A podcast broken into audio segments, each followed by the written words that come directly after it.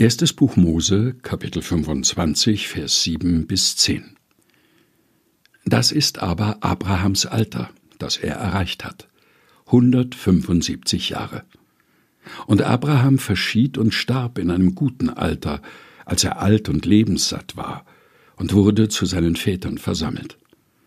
Und es begruben ihn seine Söhne Isaak und Ismael in der Höhle von Machpela, auf dem Acker Evrons, des Sohnes Zohars, des Hethiters, die da liegt östlich von Mamre, auf dem Felde, das Abraham von den Hethitern gekauft hatte.